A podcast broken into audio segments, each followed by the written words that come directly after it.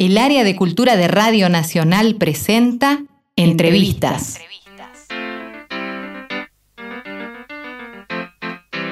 Sergio Pujol es historiador, escritor, ensayista y crítico especializado en música popular argentina. Es autor de los libros Rock y Dictadura, La década rebelde, Los 60 en Argentina y 100 años de música argentina, entre otros.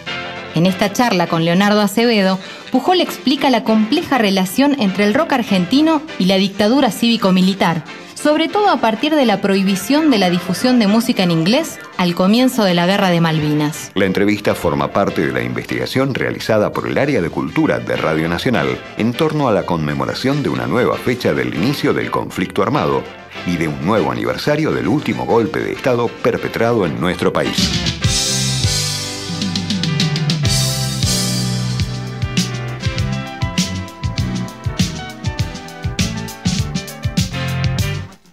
Hay una situación muy particular que se da durante la guerra de Malvinas y que tiene que ver con el rock argentino, y es que muchos artistas que formaban parte de listas negras o que tenían alguna canción incluida en aquella circular de cantables no aptos para ser difundidos por los medios de difusión, pasan de un día para el otro a recibir una atención y a tener una difusión en los medios por lo menos inesperada.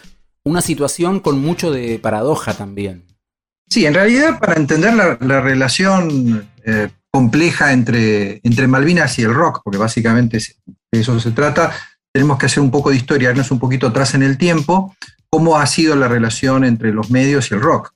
Efectivamente, hubo eh, listas de temas y de intérpretes desaconsejados, más eh, temas quizás, y eso se supo hacia el final de la dictadura, cuando se filtró a través del diario de Clarín una, una, nómina que después se completó y después tuvimos acceso una vez que se desclasificó todo ese material de la CIDE y de los organismos de aquella época, que había más de 100 canciones que estaban directamente prohibidas. Quienes ya entonces hacíamos radio no conocíamos exactamente esa lista, pero sí los rumores de pasillo y a veces las bajadas de línea directas de los eh, directivos de las radios. el rock tenía pocas canciones en esa lista, pero aún así, por dos razones, diría yo, eh, estaba prácticamente ausente en los medios. Por un lado, porque mm, había mm, cierto desconocimiento de lo que era la escena del rock argentino, más allá de quienes la cultivaban. Había prejuicios respecto a una música cuyo origen indudablemente era anglosajón o afroanglosajón, y muchos creían, incluso muchos cultores de la, de la así llamada buena música, que esto es una especie de réplica eh, un tanto este, bastarda de lo que eh, originalmente había nacido en, en, los Estados Unidos y en Inglaterra. Entonces, por un lado, no había demasiado interés por pasarlo por radio, sí tenía mucho espacio el rock anglosajón, y por otro lado, efectivamente, mm, se habían dado situaciones de ficción entre el rock y, el Estado autoritario burocrático, como alguna vez lo llamó Guillermo O'Donnell, sin que el rock estuviera en, la mira de la censura de un modo directo, como sí había estado el nuevo cancionero folclórico eh, y por supuesto todo lo que era la, em, el movimiento de la canción latinoamericana, ¿no? desde el movimiento del canto popular uruguayo, el movimiento de la nueva música en Chile, etc. Bueno, eh, eso cambia de un modo abrupto, como abrupta es la guerra y como abruptas y sorprendentes son las noticias de la guerra. Y acá se produce efectivamente una situación eh, absurda, paradojal también, porque el, para decirlo en términos artrianos, el idiota de la familia pasa a ser un poco el hijo pródigo. ¿no? Eh, esa música mm, menor, ínfima, ¿no? Eh, berreta incluso, o, Mersa, como se lo llamaban en los 70 y 80, ¿no? había un prejuicio realmente hacia el rock en español, de pronto pasa a ser una música que debe ser difundida, eh, con lo cual se levantan rápidamente, de un modo muy sorprendente, todas las restricciones que había respecto al rock y también respecto a los artistas que efectivamente estaban prohibidos. De pronto volvimos a escuchar a Horacio Guaraní, a Mercedes Sosa, a César Isela, a Quilapayún, ¿no? Los chilenos, a Daniel Bigletti, el uruguayo, y una larga lista. Ahora bien, ¿cuál era la idea detrás de esto? Bueno, la idea detrás de esto es que había que llenar el éter, como se decía en esos años, de mm, música que resultara atractiva a los jóvenes, que interpelara a los jóvenes, producida por jóvenes, porque eran jóvenes quienes estaban en el frente de batalla prestos para luchar contra los ingleses, y al mismo tiempo esa música debía, por supuesto, diferenciarse de la, música del enemigo. ¿no?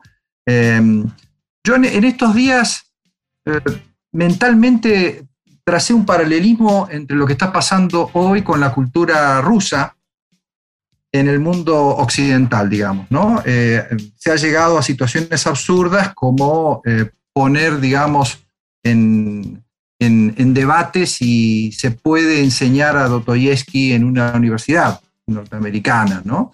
Eh, es decir, el bloqueo cultural, lo que llamamos el bloqueo, el, bloqueo en, el sentido de, la cancelación, me refiero, ¿no? cancelar la cultura rusa porque Rusia está en guerra con, con Ucrania. Bueno, en ese momento había que cancelar la cultura inglesa porque la Argentina estaba en guerra con, con Inglaterra. Claro, el problema, hubo varios problemas. El primer problema es que no había eh, en, primera instancia suficiente material como para llenar todas las emisoras, salvo que se repetían cosas, ¿no? Entonces esto le dio un impulso a la producción también. Y, ese efecto se sintió después, porque la guerra, eh, bueno, como todos sabemos, duró muy poco, la desproporción de fuerzas era muy grande, los cálculos que hicieron eh, los militares para autorrescatarse con Malvinas, porque fue un intento de autorrescate en un régimen que ya empezaba a hacer agua por todos lados, ¿no? Recordemos que un día antes del desembarco se había producido un, paro de la CGT y una movilización, marcha y movilización en Plaza de Mayo con represión. Es decir, eh, había ya un movimiento de resistencia contra la dictadura y esto eh, aparece como una especie de manotón de ahogado apelando al nacionalismo argentino, eh, la idea, por supuesto, legítima de que las Malvinas pertenecían a nuestro territorio y que, había, eh, y que eran, eh, digamos, una zona irredenta, es decir, habían sido apropiados por, los ingleses muchos años antes. Esto puso un poco entre paréntesis las discusiones o en todo caso los, los discursos críticos de la dictadura, pero esto, como todos sabemos, duró muy poco tiempo. En resumidas cuentas, el rock aparece en los medios y pasa de ser una música medio alternativa o contracultural a convertirse en una música efectivamente popular, un género de música popular que tenía raíces populares, pero que si lo medimos en términos de difusión y de recepción no era demasiado popular tampoco. Em, ¿Cuáles serían las contradicciones de esto? Bueno, la primera contradicción es eh, justamente esto, ¿no? Eh, una música que había estado en, digamos, eh, objetada por diversas razones, pasa a ser una música casi hegemónica. Yo creo que en esos años vos pasabas y escuchabas rock nacional prácticamente las 24 horas. Tanto es así que un personaje de Caloi, Clemente, se quejó en, una de, sus tiras porque se pasaba poco tango y folclore. Porque en rigor, el, el, plan original era pasar rock y folclore, ¿no? Lo que pasa es que, claro, el rock y folclore en una época de fuerte brecha generacional era la música de los adultos y quienes estaban por pelear eran, los jóvenes. Es decir, fue una medida totalmente demagógica en el contexto de la guerra. Recién cuando mencionamos la, lista esta de canciones prohibidas en las cuales no había muchos artistas de rock, recuerdo León Gieco por ahí o, alguno que otro más, generalmente los artistas este, incluidos en artistas del cancionero popular este, o del nuevo cancionero folclórico. Sin embargo, los recitales de rock sí, los pocos recitales de rock que tenían lugar en esos días sí eran blanco de racias y de, diferentes formas de represión. Sí, por supuesto, la, música en vivo estaba mucho más objetada que, la música que se reproducía en los medios, en la radio, o muy eventualmente en la televisión, o algún programa de Juan Alberto Badía, que en ese sentido fue una especie de agente cultural en, el, buen, en el buen sentido del término, que que, le daba eh, cierta visibilidad al, rock argentino. El, problema del vivo para la dictadura, para el régimen, era que, bueno, permitía la creación de un colectivo en tiempo y espacio real, un nosotros, un nosotros que nos reuníamos en un eh, estadio, en un teatro, y que muchas veces, eh, y sobre todo a partir del 80, 81, em, empezamos a, digamos, a, cargar ese eh, espectáculo o esa reunión de un sentido político que tal vez al principio no lo tenía, ¿no? El que no salta un militar se empezó a escuchar antes del 82. Y se va a acabar, se va a acabar la dictadura militar. Y se va a acabar, se va a acabar la dictadura militar, se empezó a escuchar entre el 81 y el 82, e, efectivamente. Y además los propios músicos, los propios intérpretes, se animaban en el vivo, si bien tenían que presentar previamente al, Ministerio de Interior y a la policía la lista de del el repertorio, ¿no? Eh, de cualquier manera, cuando Gieco cantaba eh, El fantasma de Canterbury, cantaba la letra completa. Es decir, cantaba la letra original, ¿no? No la que está incluida en el disco. No la que está incluida en el tercer disco de Gieco, efectivamente. Y como sucedía con Charlie García, con Porchetto y con todos los demás. Se generaba un, clima, una cierta efervescencia y además un clima de esperanza, de expectativa muy grande, que contrastaba con la fría realidad del exterior, porque efectivamente cuando terminaba el recital y salíamos de los estadios, de obras, por ejemplo, o de Luna Par, estaban los camiones del ejército directamente, es decir, celulares de la policía, pero sobre todo los camiones del ejército de culata, llevándose decenas de personas eh, para averiguación de antecedentes, se los retenía, a veces toda una noche. Eh, esa gente no desaparecía, pero estaba siendo intimidada permanentemente para que de alguna manera, bueno, para disuadirlos de, no eh, concurrir a esos recitales. El rock anduvo por una zona ahí haciendo equilibrio entre lo permitido y lo prohibido, ¿no? y era un tanteo diario prácticamente, hasta dónde se podía llegar, ¿no? E, era el límite de lo permitido en términos culturales, en la medida que no adquiriera una dimensión masiva. Por eso digo, otra paradoja es que esa dimensión masiva se la va a dar el propio gobierno, la propia dictadura, cuando eh, prácticamente ordene a los programadores eh, musicales llenar eh, los espacios de radio con rock en español. Y además otro efecto menor, digamos, colateral, fue el descubrimiento que hicimos de grupos como, no sé, Barón Rojo o, los grupos franceses, porque sí se podía pasar rock en otro idioma, o Premiata Fornería Marconi, que era un grupo fantástico italiano de rock progresivo, eso sí era permitido. Y grupos que además habían estado completamente prohibidos, como los Jaivas, de pronto no solamente eh, los escuchábamos en la radio, sino que en los meses posteriores a la guerra pudimos hacerlo ya nuevamente en vivo. Usted señala en, en Rock y Dictadura también el hecho de que para el, rock argentino también significó una especie de contradicción el sumarse al Festival de la Solidaridad Latinoamericana, que en realidad se llamó Festival de la Solidaridad Americana, pero en todos lados se lo recuerda como latinoamericana, no sabe por qué. Este, usted señala que el rock en muy pocas oportunidades o en algunos casos así muy, muy individualizados manifestó alguna ideología. Generalmente el rock se reconocía como pacifista y no, no mucho más. Sin embargo, a la hora de la convocatoria para este festival, se plegaron este, la gran mayoría de los artistas del rock argentino con las consecuencias de aceptar esa, invitación. Sí, el, 18 de mayo de 1982, en la cancha de, rugby hockey de, obras sanitarias, eh, se organizó un, festival eh, enorme, digamos, ¿no? Por el prestigio de los, de los artistas. Son los artistas más, eran los artistas más representativos del género, ¿no? Y eso tuvo un desenlace infeliz, en principio porque, eh, bueno, todo el dinero y las vituallas que se recaudaron, no sabemos muy bien a dónde fueron. Este, hubo también un, un, alto grado de corrupción por parte de los militares. Lo mismo había pasado con la colecta que se hizo en televisión por Canal 7, conducida por por Pinky y Cacho Fontana. Podemos ponerlos en, el mismo plano esos dos eventos. Y, claro, mm, planteó serias dudas a, muchos integrantes del, público rockero y a los propios artistas. Eh, dudas que se hicieron patentes después del recital. Gieco estuvo durante muchos meses eh, absolutamente bajoneado, digamos, por haber, y arrepentido, arrepentido por haber participado en ese recital, dolorido porque su canción Solo le pido a Dios se convirtió en una especie de canción emblema en esos meses, ¿no?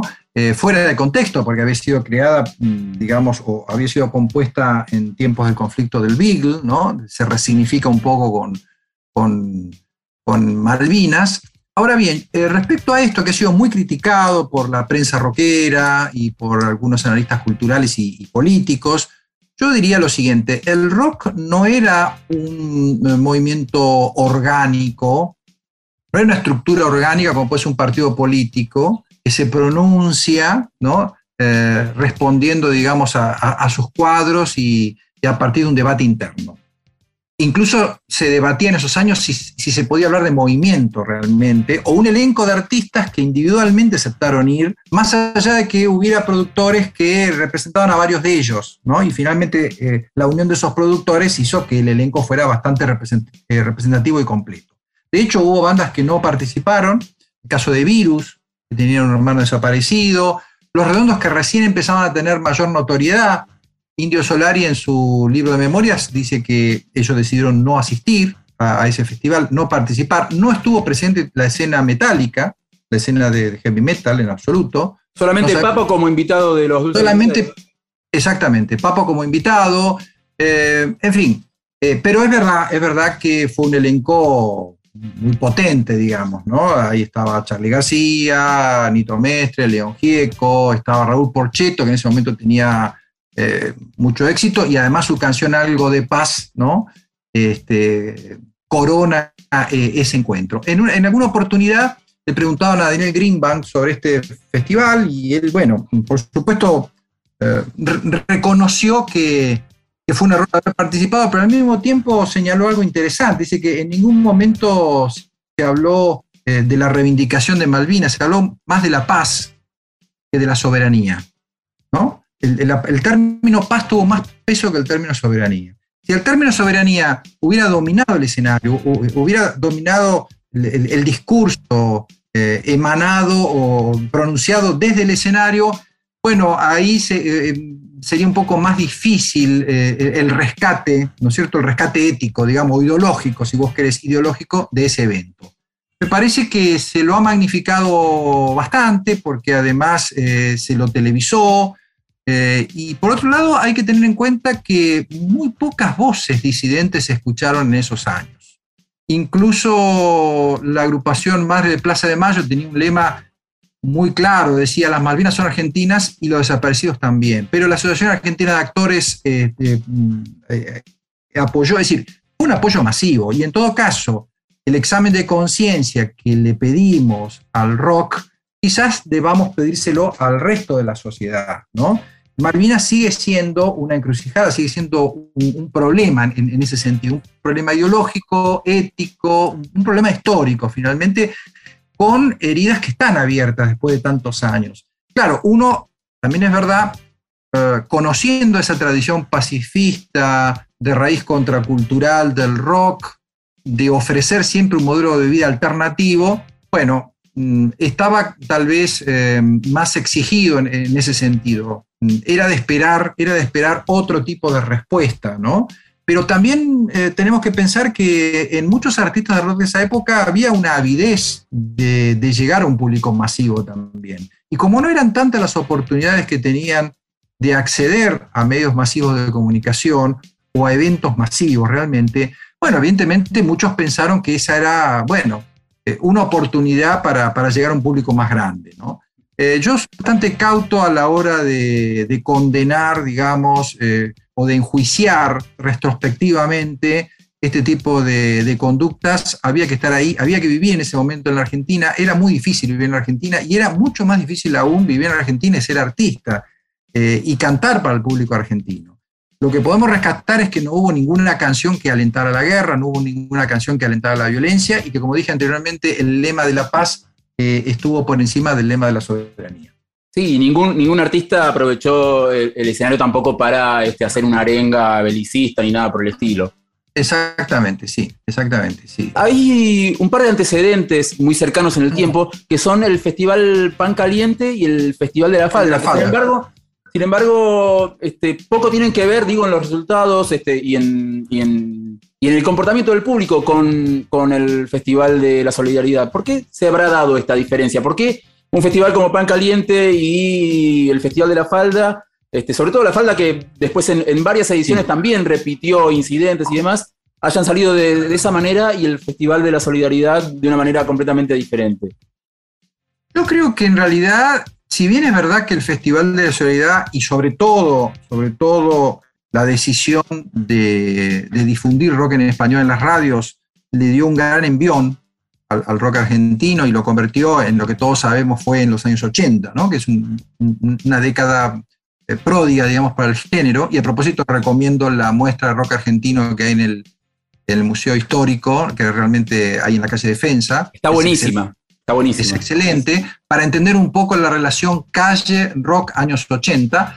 También es verdad que el rock ya venía creciendo en términos cuantitativos desde varios meses antes. El Festival Pan Caliente y el Festival de la Falda, sobre todo, le habían dado una mayor visibilidad al rock. Por lo tanto, podemos hacer una, especulación contrafáctica eh, contrafáctica y pensar qué hubiera pasado con el rock nacional sin Malvinas. Bueno, acá se abren dos posibilidades o dos respuestas posibles. Si la dictadura hubiese continuado tras Malvinas, porque es claro que Malvinas es pensado eh, como una estrategia de autorrescate, pero termina siendo el final, eh, termina siendo el golpe de gracia a la dictadura.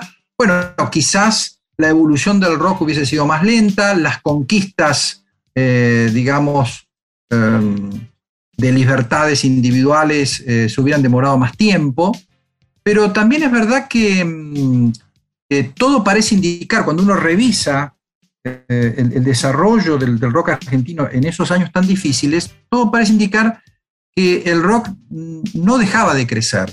Y empezaba, el rock argentino empezaba a ser interesante para las nuevas generaciones, para quienes eran muy jóvenes en el 79, 80 y 81, que no habían vivido plenamente los años 60 y 70 por razones biológicas, generacionales.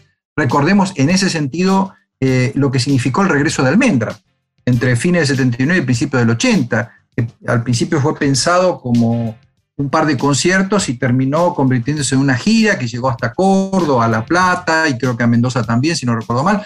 Eh, y eso, por supuesto, generó muchísimas fricciones con el poder en ese momento. Eh, cuando le preguntaron muchos años después a Emilio del Garcio, yo se lo pregunté en realidad, qué había significado el regreso de Almendra, eh, del Guercio dijo, eh, bueno, fue importante porque pudimos mostrarle a las nuevas generaciones que había existido otro tiempo. ¿no? Es decir, el rock como una especie de vector de memoria capaz de mantener las fogatas de los 60-70 vivas a pesar de ese terrible contexto de hostigamiento que fue la dictadura. Entonces, sin el Festival de la Solidaridad, sin Malvinas, posiblemente el rock también hubiera ganado espacios a un ritmo diferente, a un ritmo diferente.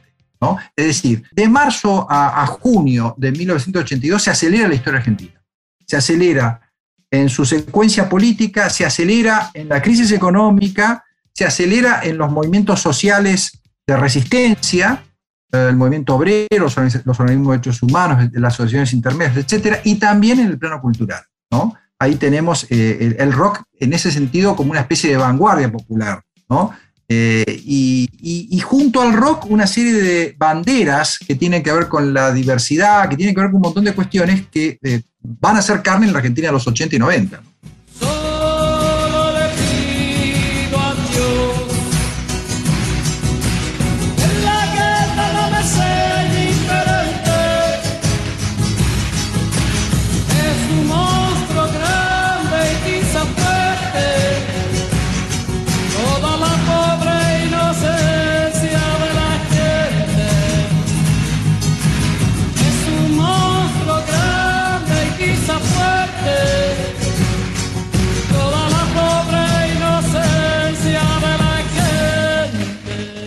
Me permito sumar un, mojón previo al de marzo, que es la vuelta de Mercedes Sosa a la Argentina, como, como un cambio, como un este, momento este, así bisagra también en la cultura popular.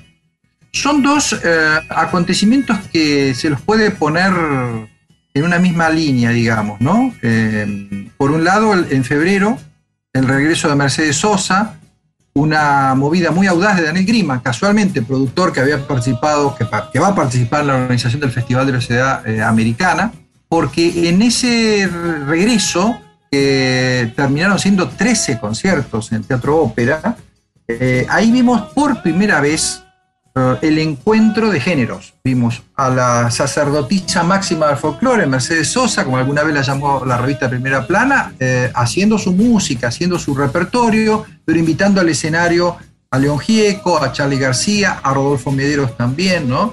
Eh, fue un hecho interesantísimo y tuvo una carga política sin duda, ¿no? Porque mm, ahí los militares eh, no pudieron entrar.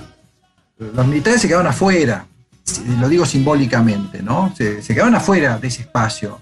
Y además no era un espacio marginal, no era el almacén San José acá en La Plata, eh, eh, donde la negra fue detenida durante toda una noche, ¿no? Una raza espantosa. No, con, público incluido además. Detenida con, su, público incluido. Con público, con público incluido, efectivamente. No, no, era una serie de recitales en el teatro más importante de Buenos Aires en ese momento, ¿no? En plena avenida Corrientes. Em, quizás la idea de la dictadura era, bueno, empezar a convertirse en una especie de dicta blanda, ¿no?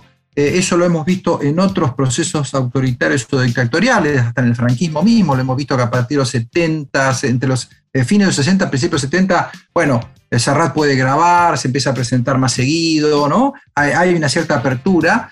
Eh, porque el régimen se siente confiado o quizás no, porque el régimen necesita abrir ciertos canales de diálogo con otros sectores de, la sociedad, pero de cualquier manera yo diría que del regreso de Mercedes Sosa a, el desembarco en, Malvinas se viven semanas muy álgidas de gran descontento social y por eso Marco, eh, bueno, ha, sido señalado muchísimas veces la importancia que tuvo apenas 24 horas antes de la noticia del desembarco la gran concentración organizada por la CGT en Plaza de Mayo.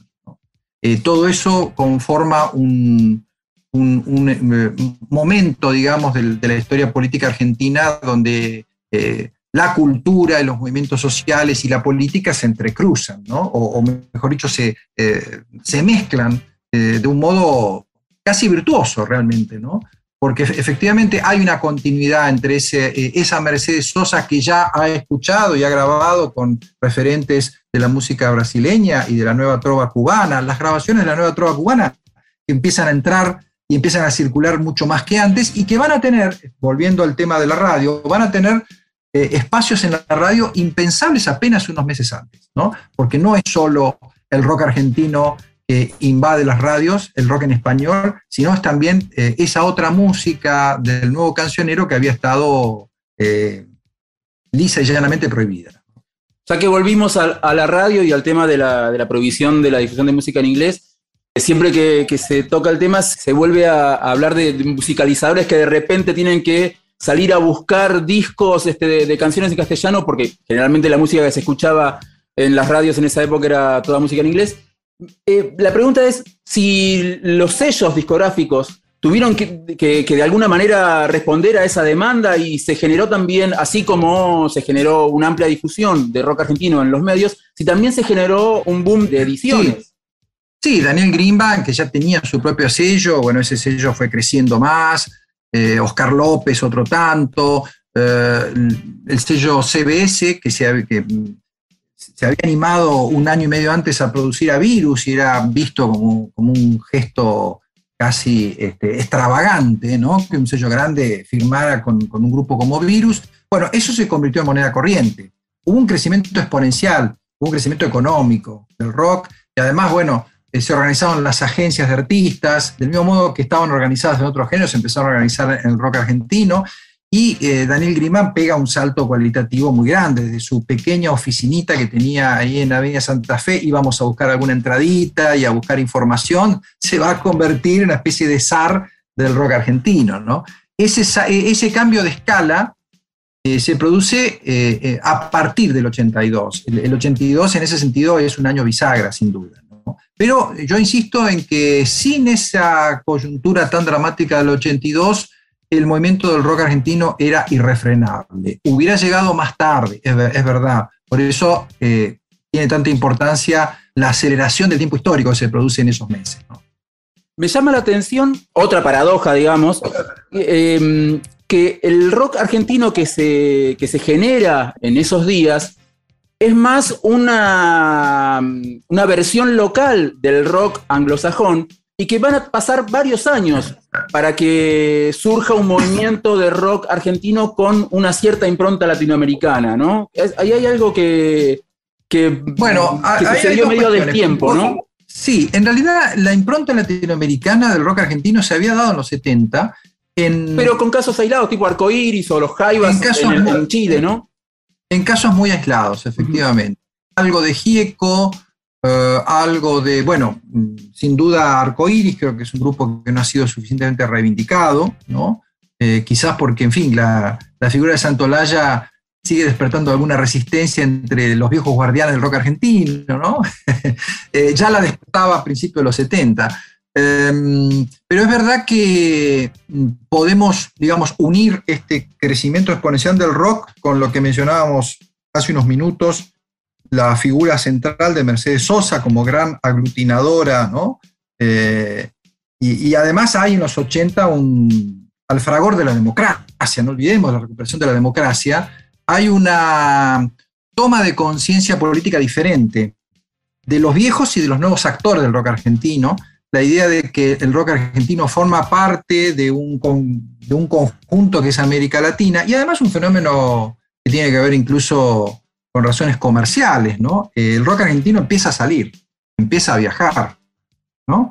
Eh, los vínculos con Brasil, los vínculos con Chile, ya en los 80, ¿no? El fenómeno Soda Stereo en Chile es un fenómeno interesantísimo. Eh, los chilenos no conocían otra cosa rock argentino, empiezan a escuchar rock argentino a partir de Soda Stereo y muchos se quedan allí, en Soda Stereo, ¿no? O vas a Chile, hablas de Spinetta o hablas de Gieco y algunos los conocen, otros no. Entonces, hay un cambio al interior del rock. Y hay un cambio de paradigma artístico, estético, ¿no? Este, Charlie dice, bueno, mientras veo pasar las nuevas olas, lo dice con, cierta ironía, eh, con un dejo de autosuficiencia, él después se pliega a eso con su enorme creatividad y esa influencia la va a refinar, digamos, eh, porque él es un gran artista y, va a ser algo poderosísimo como es eh, Clicks Modernos, ¿no? Pero hay un cambio de paradigma, indudablemente. Eh, esa llegada del rock a los medios masivos de comunicación va a ser un ida y vuelta, es decir, los medios van a reproducir el rock y, van a encontrar en el rock un, insumo musical interesante y muy popular, con mucha llegada, pero el rock también va a ser influenciado por la televisión, por el videoclip que aparece en esos años, por la construcción de otra imagen, una imagen distinta. Queda atrás el rock hippie, ¿no? El rock hippie va quedando atrás rápidamente, y eso que se llama lo moderno, donde el rock y el pop eh, confunden sus límites, ocupa el centro de la escena. Entonces, es un cambio importantísimo, es el, gran cambio. Empieza en los 80, quizá un poquito antes con algunos eh, adelantados, como es el caso de, Virus, eh, los músicos que vuelven del exterior, vuelve Miguel Cantilo, vuelve Miguel Abuelo, vuelve Piero, vuelven varios que estaban afuera, vuelve Lito Nevia, vuelve Gieco después de un periodo de año, año y medio, ¿no?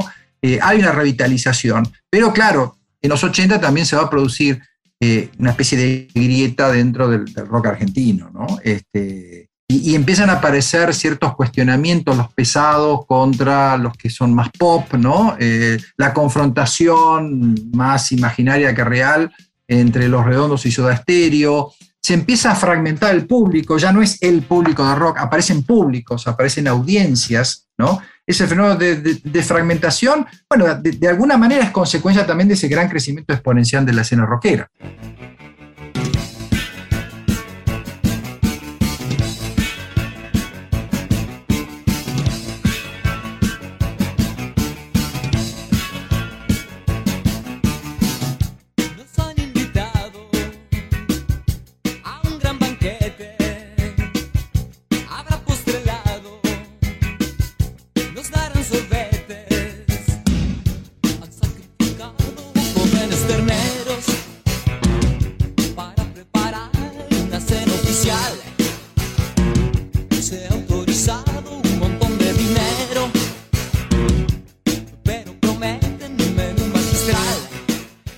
Del fin del rock hippie, me parece que no es casual que la mayoría de los artistas que participaron del Festival de la Solidaridad hayan formado parte de ese, de ese rock hippie este, Y, que los nuevos artistas sean justamente los que se negaron a participar, virus, violadores, redondos. Bueno, ahí hay una legitimación eh, indirecta, digamos, o involuntaria de bandas consideradas frívolas que de pronto, eh, llegado el momento de jugarse y de tomar posición, fueron quizás más coherentes que aquellos que levantaban las banderas de la anti-establishment, las banderas contraculturales, ¿no? Efectivamente, ahí hay, un, hay una grieta importante, eh, eh, sin duda, pero también es verdad que mm, hubo una reconversión, es decir, muchos artistas que, que venían de la generación anterior debieron reconvertirse para no morir. Y en ese sentido el festival también puede ser una especie de adiós de una época. De cierre, ¿no? El cierre de un ciclo, claro.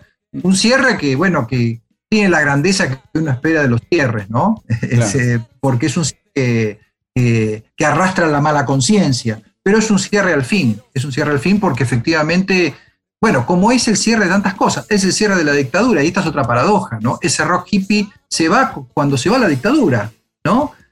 Pero fue tan necesario, y, en esto yo defiendo al rock en la época de la dictadura a capa y espada, tanto como quise un libro sobre ese tema, porque me parece que fue un, espacio eh, de libertad virtual, en el literal sentido de la palabra virtual, eh, muy necesario. Fue la posibilidad de, pensar otro tipo de juventud, pensar un modelo de juventud diferente al modelo que se quería imponer de arriba hacia abajo, desde el Estado autoritario al resto de la sociedad. ¿no? Y una imposición que se basaba en los miedos, en los miedos familiares. ¿Dónde está su hijo? ¿A dónde va? El tema de la droga, ¿no? el tema del el reviente. La figura del reviente es una figura que está muy asociada a ese rock hippie, ¿no? El cabello largo, la idea del, digamos, del, del, rockero como alguien que no quiere trabajar, ¿no? Con un poco como la, como la canción La guitarra de los auténticos decadentes, ¿no? Que se quiere pasar todo el día tocando la guitarra. Bueno, eso era muy fuerte, e, eso bajaba.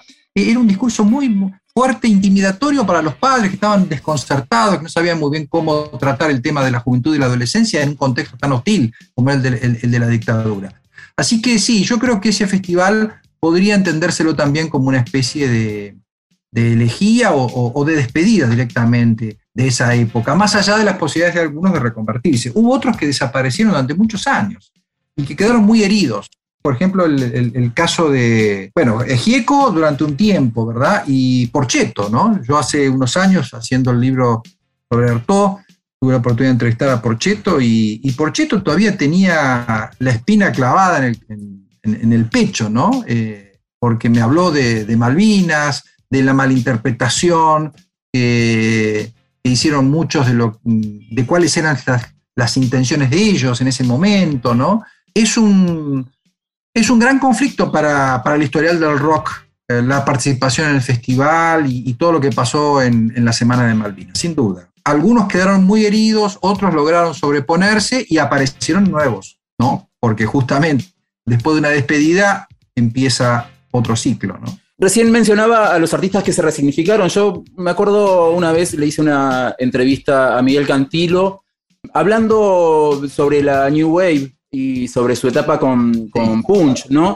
Y él me contaba que, él volvía de, Europa, donde estaba exiliado en ese momento, fascinado con este, bandas como Elvis Costello and the Attractions y que este, quería traer ese, estilo acá y que quería compartir fechas con artistas como Virus o como Los Encargados y que el público iba a verlo y le pedía la marcha de la bronca, digamos, y que terminaron, terminaron esa experiencia de Punch de una manera este, abrupta porque este, no le salían fechas, digamos, no le salían fechas porque el público se, se, negaba a esa, a esa, a esa nueva eh, etapa de, de Sí, sí, este totalmente.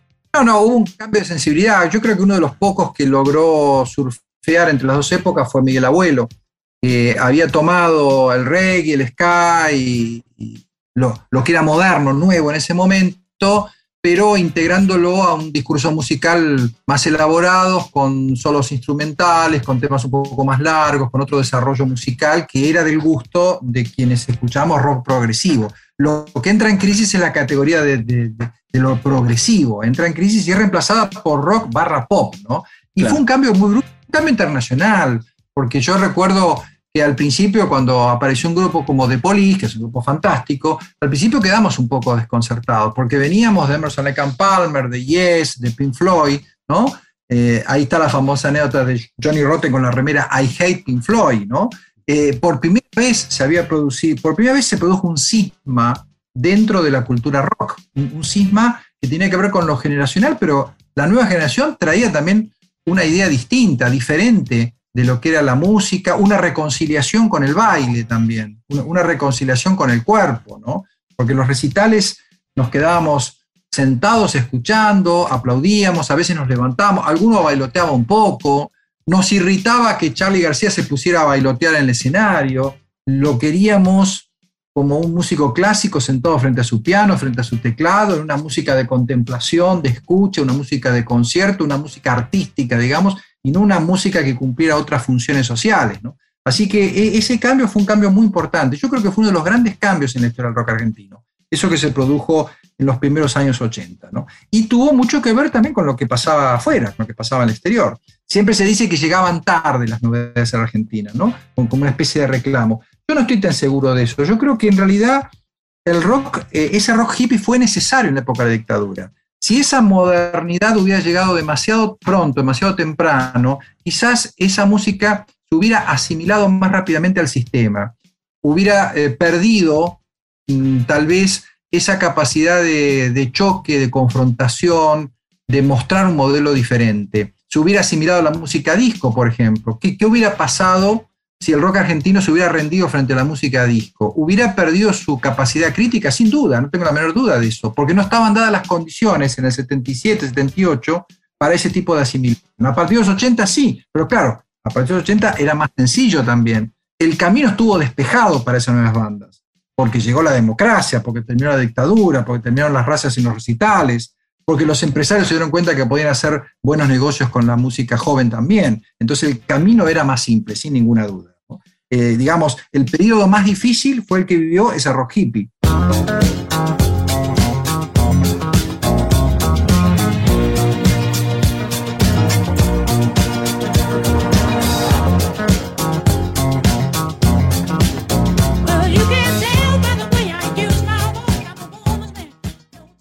Ya que, ya que mencioné la, música disco, de repente me vino la imagen de aquella tapa del Expreso Imaginario ah. del tomatazo a Travolta.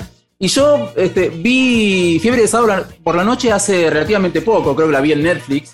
Y me sorprendió realmente, porque me, siempre pensé que. Siempre la ligué a ese tomatazo, ¿no? Al tomatazo a, a Travolta en la etapa de Expreso Imaginario.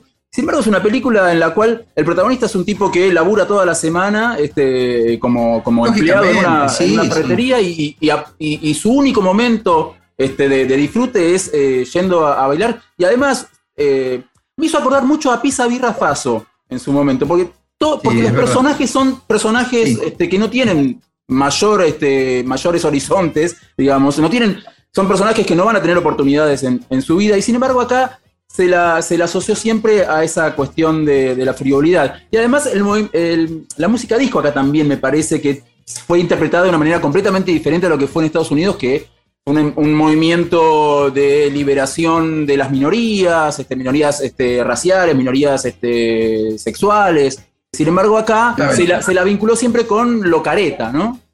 Lo cheto. No, indudablemente cuando, cuando uno revisa retrospectivamente la lectura que a principios de los 80, a fines de los 70, principios de los 80, los medios rockeros, tipo Lernu principalmente, que escribió esa nota en Expreso Imaginario, hicieron de la música disco, bueno, evidentemente es una eh, lectura sesgada, es una lectura un poco reduccionista, pero políticamente necesaria, yo insisto en eso, porque mm, eh, hay que ver, digamos, cómo fue recepcionada la música disco acá. La música disco acá no es la música que llegó a las villas miserias o a los sectores postergados. La música disco acá era la música que se bailaba en las discotecas donde había un tipo en la puerta eh, que te decía si podías entrar o no, según la ropa que tenías, si eras rubio, si eras morocho. Entonces, la música disco en la Argentina tuvo un significado político muy diferente al que tuvo en su origen, porque cuando llega a New York City, también se produce esa especie de aburguesamiento de la música disco. Entonces es comprensible que fuera rechazada, porque además sonaba de un modo muy diferente y además era una música en la que había una o dos caras visibles, una o dos voces visibles, y después estaban las máquinas, estaban los músicos de sesión, estaban la figura del productor, por ejemplo, era una figura muy antipática para el rockero. El productor que organiza el disco, que le dice al artista cómo tiene que cantar, ¿no? Con esas nuevas consolas 16 o 32 canales. Entonces la vimos como una música pasteurizada, una música que no podía reproducirse en el vivo, era una música que venía grabada, y era una música que circulaba en las discotecas. Y las discotecas eran espacios eh, digamos, eh, antagónicos a los recitales. Durante muchos años fue así. Eso se rompe, e, esa antinomia cede, se rompe recién a mediados de los años 80. Porque aún Clicks Moderno en 1983, muchos lo escucharon y lo vieron con cierta desconfianza. No es que se consagró de entrada, ni hablar de los virus, que tardó mucho tiempo en ser aceptado por la cultura rock. Y aún, este, aún hoy estoy seguro que, algunos tienen reparos con, con virus y con esas bandas. ¿No? las que aparecieron un poco después. Volviendo a estos artistas que supieron resignificarse, usted mencionaba recién a Miguel Abuelo, sin embargo, en, la presentación de La Falda, los abuelos de la nada fueron rechazados, digamos, de, plano. También Virus en, en, Prima Rock, si mal no recuerdo, el recital de los naranjas, ni hablar, ni hablar de los encargados que ni siquiera pudieron tocar este, un tema entero. Fueron rechazados porque además había una fuerte homofobia en el rock argentino.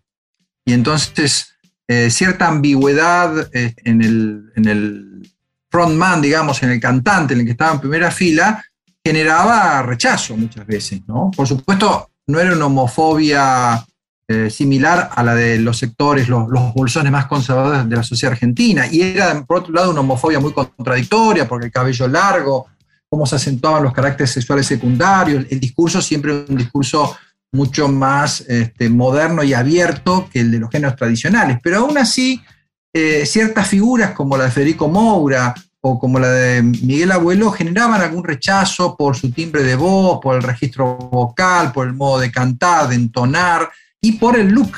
Es decir, eh, ese cuidado en la construcción de una imagen era visto como un desmérito en términos artísticos en una época en la que lo que primaba era la música principalmente.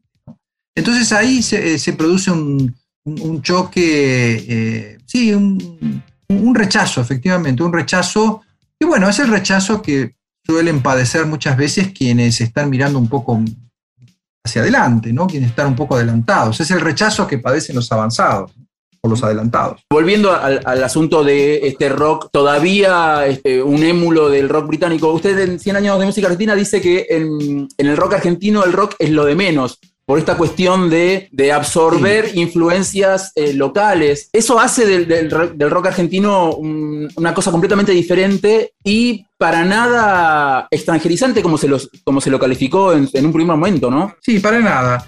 Eh, es verdad que digamos, en términos musicales, al principio había una relación un tanto mimética, no en las letras, pero sí en las músicas, ¿no?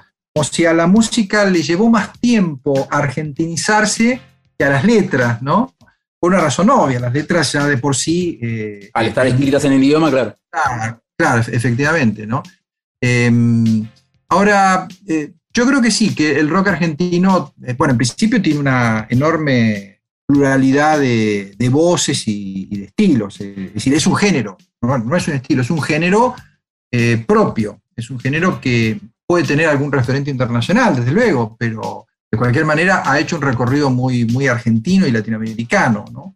Eh, eso se da a lo largo de toda la historia. Pero me parece, y volviendo a lo que hablábamos hoy, me parece que en los 80 eh, por un lado hay una modernización pop que viene indudablemente de, Estados Unidos y sobre todo de, Europa, porque siempre fue más English que norteamericano el rock argentino. Eso también hay, que, remarcarlo. Mucho menos influencia del country and western y del folk que, de la psicodelia y, de los estilos del Britpop, ¿no? de los 80 y 90, pero al mismo tiempo empezar a, ver sin, menos prejuicios y con una, digamos, como decía Spinetta, abriendo la cuca, abriendo la cabeza y, escuchando a Violeta Parra y escuchando a Piazzolla y escuchando a Taolpa Yupanqui y a la nueva trova eh, cubana y a la música brasileña, cuya influencia es enorme, ¿no? Eh, primero hubo una influencia de la bossa nova en, los músicos de jazz y los músicos argentinos de, los, de los 60, pero no tanta, porque uno quería escuchar a los verdaderos intérpretes de bossa nova, pero ya a partir de la influencia de, de Caetano Veloso, del tropicalismo, que es un ejemplo cultural, ¿no? Este, la antropofagia cultural brasileña es un ejemplo para la Argentina, nunca se llegó a plasmar del mismo modo, por supuesto, porque además las cosas que deglutía uno y otro género son, son eh, diferentes porque vienen de países y tradiciones diferentes, pero ahí hay una apertura grande del rock argentino, ¿no? y yo creo que mm, eh, termina siendo una especie de, contenedor de muchas cosas, al punto tal de hacer muy difícil una definición musicológica del rock argentino. Eh, yo creo que eso tiene cierta influencia británica. También el rock inglés es difícil de definir. Empecemos por los Beatles, ¿no? Eh, que de pronto pueden interpretar una canción con un doble cuarteto de cuerdas y la voz de Paul McCartney, y eso es rock, o un cantante con instrumentos eh, sinfónicos, eso es rock, nos preguntamos, ¿no? Sí, eh, esa idea rock and roll de dos guitarras eléctricas, bajo batería, mm. una primera. Bueno, esa es una idea eh, un poco primitiva, mm. que de alguna manera mantienen quizás los, los representantes de la escena metálica, ¿no? que, mm, en ese sentido los, los más ortodoxos, son los más ortodoxos, pero es heterodoxo por, por definición. Sí, y, además los Beatles también fueron de alguna manera pioneros en tomar elementos de folclores, sobre todo de folclores del tercer mundo, ¿no? Pienso en temas como sí, Never Knows o, temas de, Sí, sí, la, influencia de la India, sobre todo la influencia de la India, que es muy importante en la cultura británica por una razón imperial, eh, digamos, la posibilidad de reciclar y utilizar esas influencias, sí. Eh, de cualquier manera, el rock argentino no llegó a tener, como en el caso del rock brasileño o fenómenos como el rock chileno, una, digamos, una relación profunda con el folclore y con el tango. Quizás tenga que ver con el cosmopolitismo argentino o porteño, quizás tenga que ver con esa permanente atención a lo que pasaba en los grandes centros emisores de, de cultura global, ¿no? Me parece que el, caso de Charlie García es un, es, un, caso más que interesante porque es muy original, es muy nuestro, por decirlo de algún modo, pero al mismo tiempo es muy internacional en, su, en, su escucha, ¿no? Si vos hablas con Charlie García le preguntás y te dice The Bird, te dice los Beatles, ¿no? Este, son todas bandas este, eh, eh, inglesas, norteamericanas, inglesas, y después, por supuesto, va a reconocer a Piazzolla, va a reconocer a Mercedes Sosa, con la que tuvo una relación este, eh, de amistad muy, muy profunda, pero yo no diría que hay una influencia fuerte. Podemos rastrear algunos tanguitos, podemos rastrear alguna cosa medio folclórica, pero en realidad no hay mucho de eso. Hay eh, en el universo Charlie, yo diría, una escucha de la influencia inglesa y norteamericana y luego sí un modo de metabolizar esa influencia muy original, muy Charlie porque Charlie es argentino, pero muy Charlie, un poco a la manera de los músicos de jazz locales, que no tienen una marca local de, música local, pero son argentinos, bueno, justamente porque escuchan la influencia eh, que viene de afuera desde este lugar, en un determinado entorno, porque escucharon músicas argentinas en su infancia, en su juventud, porque en su grupo de pares otros escuchan esas músicas, pero no hay un programa, quiero decir, un, un plan de hacer un rock argentino a partir de las tradiciones culturales del país. Me parece que eso no se ha dado y creo que eso no se ha dado porque el rock nace justamente para afirmar la voz de jóvenes que no tenían su propia voz. Y, en un ambiente muy hostil, como era el ambiente del tango y el folclore respecto a lo nuevo y a extranjero. Y una identificación de la izquierda argentina más con lo latinoamericano que con lo que venía de Europa. ¿no? Ese, ese, ese nacionalismo de izquierda argentino le dio la espalda al rock durante muchos años. Vos agarrás la revista Crisis o, incluso una revista de los 80 como, como, eh, como punto de vista y no encontrás la mirada de los intelectuales argentinos sobre el rock argentino. La encontrás recién a fines 90, en el 2000. ¿no? No hay un David Viñas que se dedique a, escuchar con atención el rock argentino. No hay una Beatriz Arlo que le preste atención al rock argentino. ¿verdad? Entonces, mm, esa indiferencia hacia el rock argentino como una expresión bastarda, me parece que mm, hizo que el propio rock argentino eh, se fortaleciera en soledad, en cierto modo, ¿no? Es muy agónico en eso. El rock argentino durante muchos años estaba siempre chocando, estaba siempre defendiendo, un poco en actitud defensiva, y se refugiaba en esos discos que llegaban de afuera con cuentagotas y en esa música que, les daba una identidad, eh, pero, pero en una sociedad muy conservadora en ese sentido, ¿no? A veces tendemos a pensar a la sociedad argentina como muy abierta. Sí, si la comparamos con otras sociedades de la región, sin duda lo es por el nivel de educación, etcétera, ¿no? por, lo que ha sido la, la ley 1420, por lo que han sido los movimientos sociales en nuestro país, pero en otros aspectos eh, es una sociedad eh, que tiene bolsones conservadores muy, muy fuertes, en la, eh, enquistados en la clase media. Así que fue un camino arduo, fue un camino duro el del rock argentino, ¿no? fue muy maltratado durante muchos años, eso quiero decir. Entonces tampoco se sintió en deuda con la cultura argentina, con la cultura nacional. El rock nunca se sintió en deuda con eso. Entonces, eso me parece que explica un poco que no encontremos esos rasgos nacionales en el rock argentino, como quizás encontramos rasgos brasileños en el rock brasileño o de otras regiones.